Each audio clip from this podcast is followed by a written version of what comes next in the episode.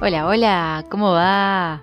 Te doy la bienvenida una vez más a este cuarto episodio de mi podcast de mi lado subjetivo sobre mis experiencias en viaje y en la vida. Y la verdad es que cuando arranqué con todo esto estaba más que cagada las patas y no sabía si iba a durar mucho, si alguien lo iba a escuchar o le iba a gustar. Y una vez más me sobrepuse a ese miedo y a la inseguridad que me generaba todo eso y he llegado hasta cuarta semana consecutiva publicando el podcast. Aplausos, señorita directora. Así que hoy vamos a hablar de los principales miedos e inseguridades que surgen cuando estás por dar ese gran paso.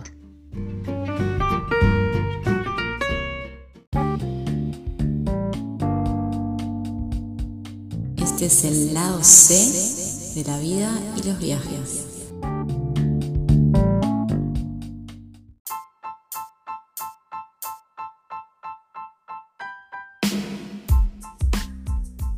Bueno, ¿cómo andan?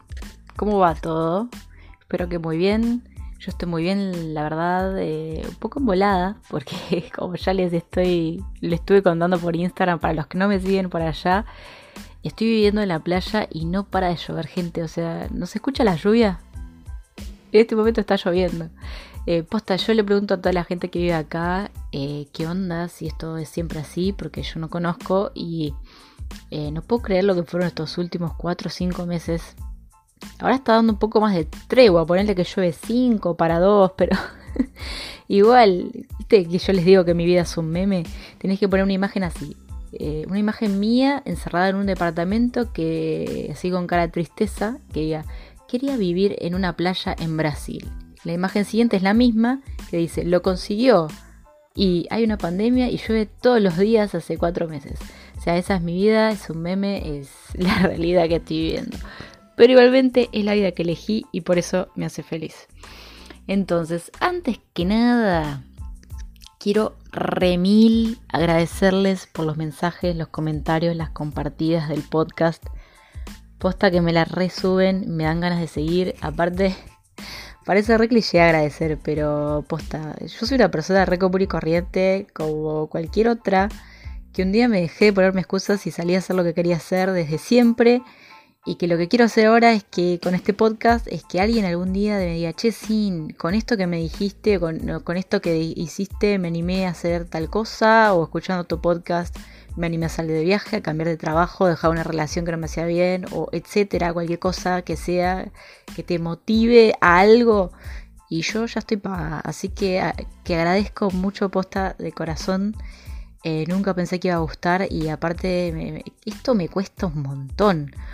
O sea, tipo, el primer episodio siento que hablé súper rápido porque estaba re nerviosa, era la primera vez que hacía esto.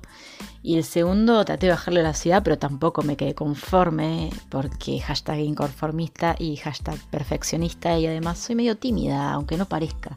Como tomo confianza soy copada, pero me cuesta romper el hielo.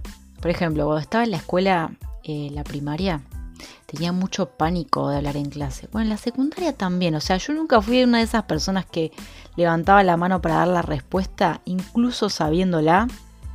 Jamás, o sea, prefería no levantar la mano, no hablar, que dar la respuesta aunque la sabía. Y cuando tenía que dar por ahí una lección oral en el frente, en el pizarrón, me agarraba con una taquicardia, tembleque en la mano, hiperventilaba. Y una vez en la primaria me largué a llorar y la maestra habló con mi vieja y me mandaron al psicólogo por eso. Y bueno, ¿y saben lo que es lo más gracioso? Yo no lloraba porque no sabía la lección, porque siempre fui re estudiosa, re traga, re nerd, como le quieran decir.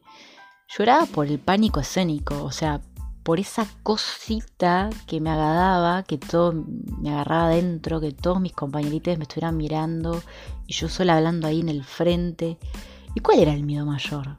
Equivocarme en algo, a olvidarme, a estar siendo evaluada, a pasar vergüenza, porque al final pasé más vergüenza llorando que dando la lección. O sea, encima quedé como que no sabía y había reestudiado.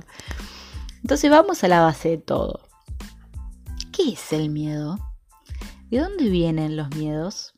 Les dejo un segundo para pensarlo mientras lo googleo en Wikipedia. ¿Qué es el miedo para ustedes? A ver. El miedo es una emoción caracterizada por una intensa sensación desagradable provocada por la percepción de un peligro real o supuesto, presente futuro o incluso pasado. O sea, puede ser real o no. Pasado, presente, futuro, emoción de una percepción. Ok. Además, el miedo puede estar relacionado con la ansiedad. Bueno, creo que eso me generaba a mí un poco de ansiedad también. Entonces, es una percepción de una amenaza de sufrimiento que en algún momento podemos llegar a sentir como que es infinito o eterno. Ahora, investigué de dónde vienen los miedos.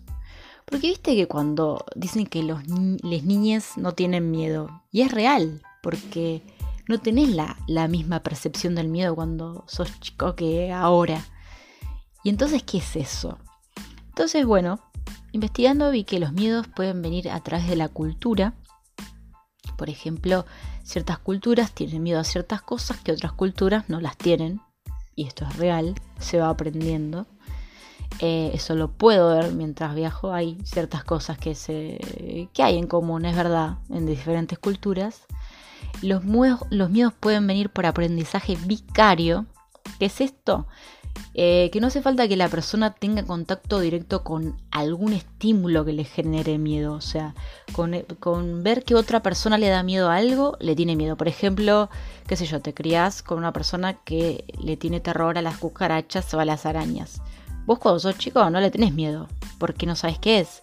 Pero si la persona grita, hace un espamento, llora, se le pega arriba de una silla, a vos te vas a hacer lo mismo, aunque realmente no sabes si ese es tu miedo.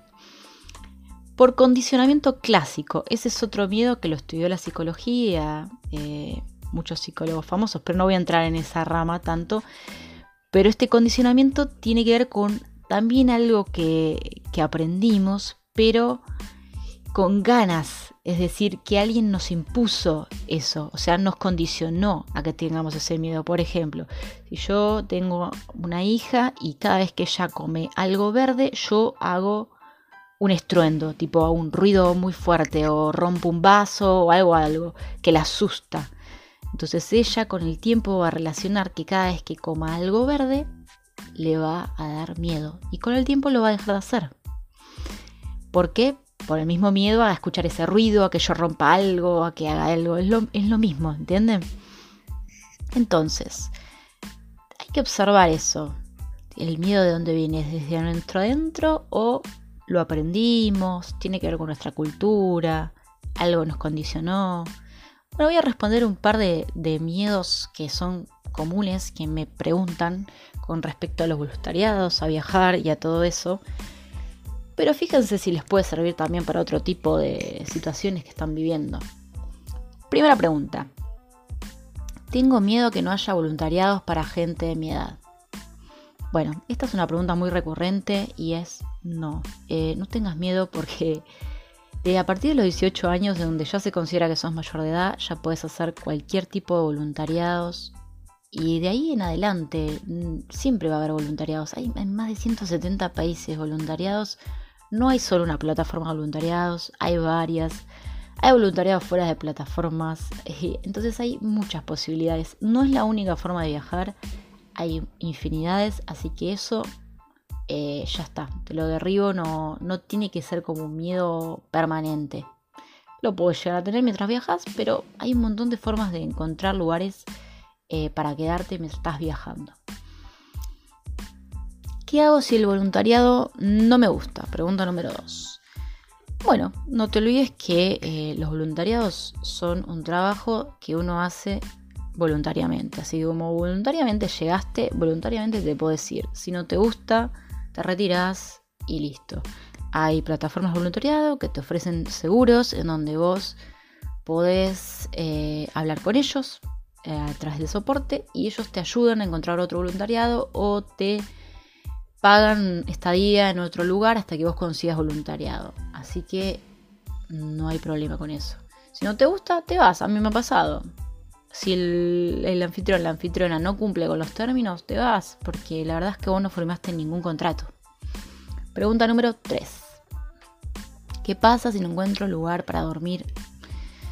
Bueno, puede pasar Pero si te organizas bien, la realidad es que no debería, porque si vas organizando bien los voluntariados, o los couchsurfing, o, o cómo vos te organices tu viaje, de acuerdo a las cosas que quieras hacer, sería difícil que esto pasara, pero caso de que pase, em, siempre puedes ir a hablar en hostels, a contar tu situación. Me parece que si siempre vamos con sinceridad, eh, y siempre va a haber alguien que nos dé una mano, que nos pueda llegar a hacer un descuento, que nos pueda escuchar.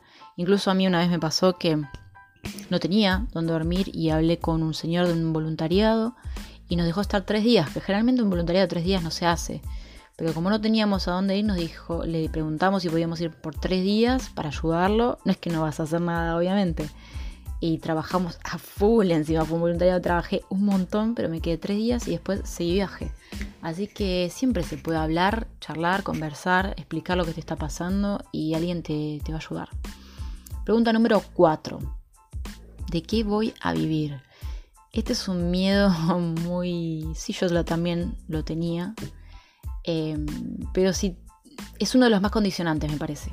Es uno de los que más te puede llegar a condicionar para no arrancar el viaje y la verdad es que no pienses en eso, o sea, no te pienses en que eso es eh, como el motor de tu viaje, porque generalmente uno sale con un par de ahorros, pero después en el viaje te va a ir generando formas de ganar plata, de ganar dinero, de seguir viaje, de buscar la forma.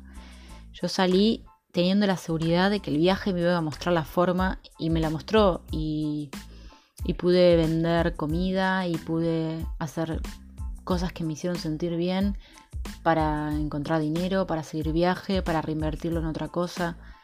Así que eso no te preocupes, si tu idea es seguir viaje, vas a encontrar la forma de perpetuar y de buscar formas para seguir ese viaje. Y hoy mi recomendación es que si tienen el plan de hacer una vida nómade, busquen formas de generar dinero por internet, que es la que va, o sea, es el futuro es lo que cada vez más están haciendo, es lo que más te permite viajar y generar dinero. Pero en caso de que no se pueda, hay otras formas que yo también las utilizo, que es hacer algo, alguna manualidad, vender algo. se va a encontrar la forma. Si realmente lo querés, hay gente que sacaba fotos, vendía sus postales, como decís, ¿quién compra postales hoy en día? Y hacen postales y venden calendarios y vos le mostrás a la gente que estás viajando y les gusta lo que haces y te, compran. O sea, no. Siempre hay alguien que le interesa lo que estás haciendo, lo que puedes hacer. Y eso está buenísimo. Pregunta número 5. ¿Se puede viajar haciendo dedo? Sí, se puede. Se puede. Eh, sí, a mí me daba mucho miedo esto. Por lo cual yo esperé a eh, conocer a Wandrius y viajar de a dos me parece que está más bueno. Conozco mujeres que han viajado solas haciendo dedo, eh, con lo cual es más peligroso, ponele, eh, que siendo hombre. Pero igualmente estás... Tenés el mismo riesgo que la persona que te levanta, porque la persona que te levanta también tiene dos segundos para analizar si tu aspecto le generó confianza o no y subirte. Entonces las dos personas están arriesgando. Pero se puede viajar a dedo, veremos cómo sucede después post pandemia, porque yo viajé de pre-pandemia y esto este podcast es en medio de la pandemia y veremos cómo sucede post pandemia, pero yo creo que después, cuando todo el mundo tenga la vacuna, no creo que haya problema y que de a poco volverá todo a una nueva normalidad. Pregunta número 6. Necesito visa para viajar a otro país. Tengo miedo de, que, de quedarme afuera. Sí, depende para qué país viajes. Por ejemplo, en América Latina no se necesita menos si son países del Mercosur, es raro. La mayoría no, no necesitas. Ahora, si vas a viajar a Europa, necesitas para entrar al territorio Schengen. Eh, y no es que, por ejemplo, en América Latina tenés, querés pasar tres meses en Argentina, tres meses en Brasil, tres meses en Chile, tres meses en Uruguay. Lo podés hacer y te pasas un año viajando por cuatro o cinco países al límite de la estadía que podés quedarte. Pero en Europa no es así. En Europa tenés tres meses para estar en todo el territorio europeo. Entonces, si vos querés hacer un país por mes, solo puedes hacer tres países. Porque puedes quedarte 90 eh, días en todo el territorio. Entonces, eso lo tenés que tener en cuenta. Y no es que puedes quedarte eh, por ahí, tenés que salir de Europa y irte a otro lugar que no esté dentro de ese territorio.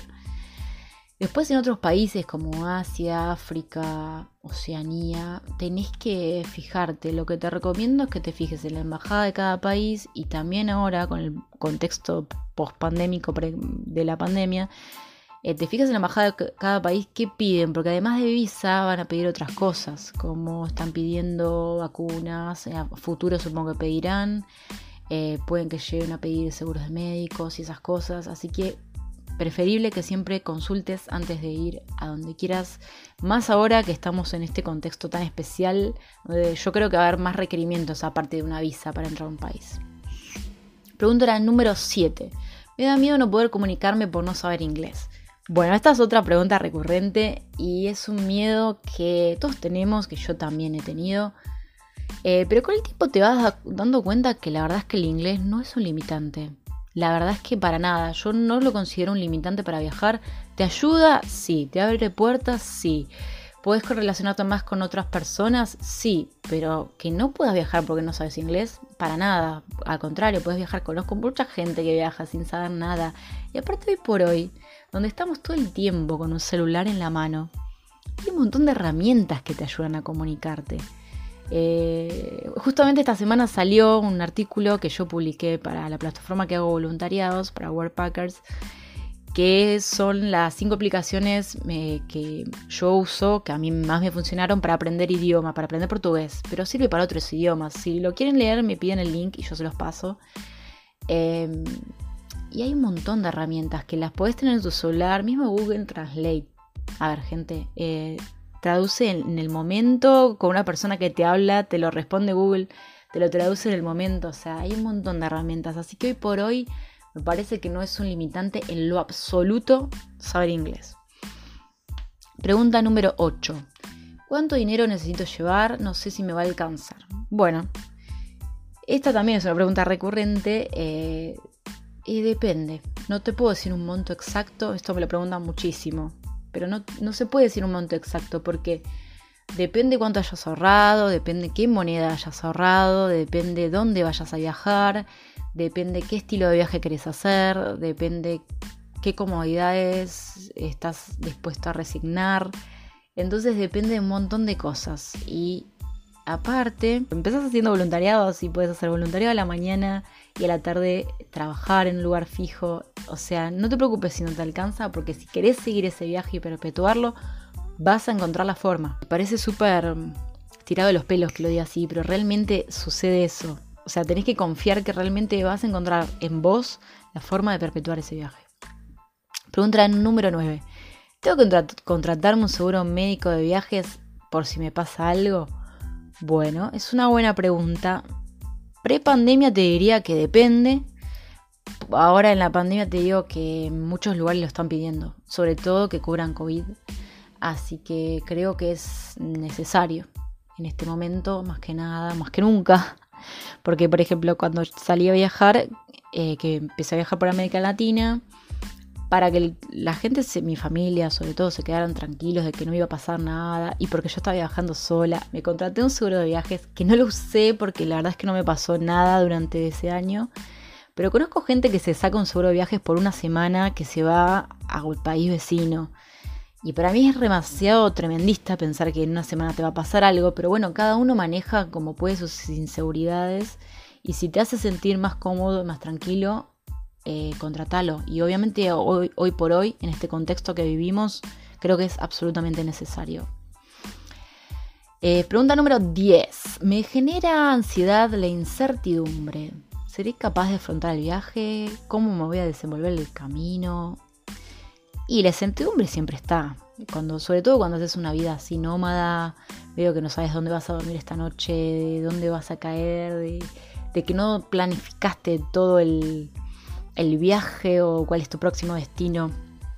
Y lo que te puedo decir es que se aprende a vivir con la incertidumbre y yo por lo menos que siempre fui una persona recontra, amiga organizada, que no podía no saber dónde iba a dormir o dónde o qué iba a comer o dónde, con quién, cómo y por qué. La incertidumbre la abracé y la estoy amando porque la verdad es que me ha dado mucha satisfacción de decir, bueno, no sé dónde voy a dormir esta noche y que el camino hiciera que conociera gente, que me llevaran a otro lugar, que conociera un lugar maravilloso, que terminara... Mm, me pasaron muchas cosas, que las voy a ir contando de a poco. Pero la verdad es que siempre que me manejé con incertidumbre y la supe manejar, me pasaron cosas geniales. Así que mm, es algo que lo, hay, que hay que trabajarlo, aprender a vivir con eso, pero que está buenísimo. Y puedes no vivir en la incertidumbre, puedes planificarte súper bien tu viaje y tener cada vez y tener cero incertidumbres. O sea, hay un par, pero no muchas. Pregunta número 11. ¿Puedo viajar siendo mujer sola? ¿Es peligroso? Y la respuesta es, ¿puedes viajar siendo mujer? Claro que sí, por supuesto que sí. Sí, sí y sí. ¿Es más peligroso? Es tan peligroso como cuando volvés a tu casa sola en colectivo un miércoles a la noche o cuando salís a comprar una manzana a la verdulería un domingo a las 3 de la tarde. Es lo mismo. Obviamente que si estás en otro país hay cosas que no conoces y hay cosas que no lugares donde no sabes manejarte. Por eso siempre es, es importante, me parece que yo misma lo viví cuando viajé sola, tomar ciertos recaudos, o sea, no salir de noche, no salir con personas que tal vez no conoces muy bien, no, yo por lo menos no iba a fiestas ni tomaba alcohol, igual nunca fui muy de tomar alcohol, pero hay cosas que tenés que tener en cuenta para resguardarte más que nada. Eh, pero yo no lo considero más peligrosos. Obviamente estamos expuestas las mujeres, por el hecho de ser mujeres, a un montón de vulnerabilidades mayores que si sos un hombre. Pero en cuanto a lo que te puede llegar a pasar así de la vida, te puede pasar en cualquier lugar. Eh, entonces, eh, mientras tome los recaudos necesarios, no creo que sea más peligroso. Es lo mismo para mí. Pregunta número 12. ¿Qué pasa si me arrepiento? Bueno, si te arrepentís, te vuelves. ¿Cuál es el problema? no hay ningún problema con eso. Igualmente no conozco hasta ahora y si hay alguien que le sucedió, por favor que me hable y me lo diga. Que se haya arrepentido de, salir a viajar o de cambiar su vida o de hacer un cambio de 180 grados o de elegir otro camino que no sea el estipulado. Por lo menos no conocí a nadie, que se haya arrepentido de viajar hasta el momento. Pero si te arrepentís, te volvés y listo. Pregunta número 13. ¿Cómo volver si no me fue bien y no me adapté a esa vida? Bueno, esta es parecida a la anterior si no te adaptaste, o sea, no es que te arrepentiste, sino no te adaptaste, volvés con la frente en alto porque te saliste del esquema, probaste algo diferente y eso no lo hace cualquiera. Aparte viajando se ponen en prueba un montón de, miles de aptitudes que no sabíamos que teníamos, que encontrás de cara, te encontrás con vos mismo, con, de cara con la persona que realmente sos, con todas estas emociones que están a flor de piel en todo el viaje, porque es todo mucho más intenso, súper intenso, te pasan muchas cosas que a veces no haces a tiempo a procesar todo lo que estás viviendo. Entonces, con tranquilidad, volvés, retomas lo que quieras retomar o haces algún ajuste, porque siempre los viajes algo te, te dejan, algo te cambian. Entonces, cuando procesas todo, retomas tu vida o volvés a salir de viaje, quien te dice, o no, y está también bien, está perfecto, lo viviste para contarlo y punto. Ahora yo les pregunto a ustedes, ¿qué pasaría si viviéramos sin miedo? ¿Seríamos más felices? ¿Qué piensan? ¿Sería mejor vivir sin miedo? Que no, no existiera, no tuviéramos miedo de nada. Ah, dijiste que sí. Bueno, mira, hay una respuesta y no la vas a poder creer. Es que no podemos vivir sin miedo. Porque sin miedo nos morimos.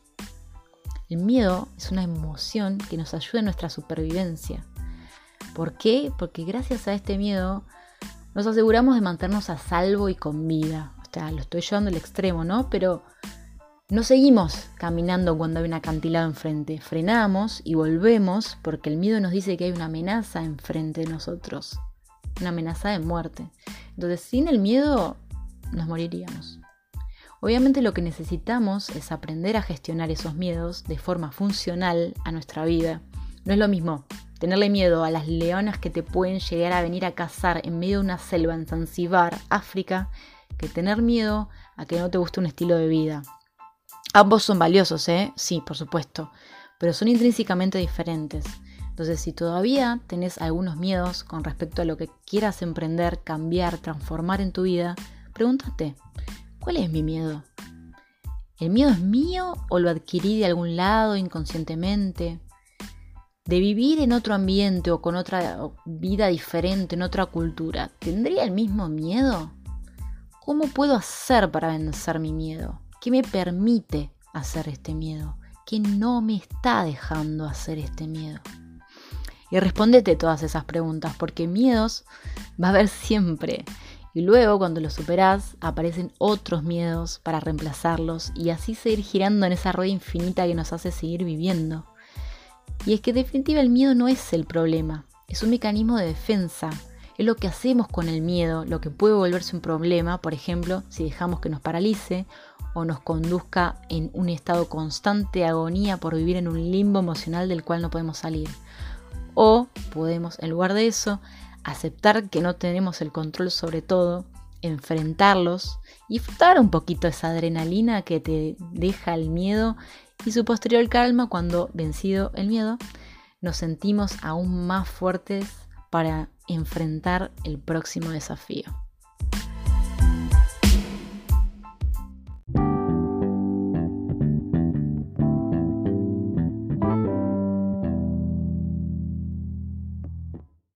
Y hasta acá llegamos por hoy. Buen final de semana. Si me quieren dejar un comentario, lo pueden hacer en Instagram, en arroba simplemente. Desde ahí en mi perfil pueden invitarme un heladito. Si les copa lo que hago y quieren apoyarme, también tienen desde allí un descuento para su próximo voluntariado.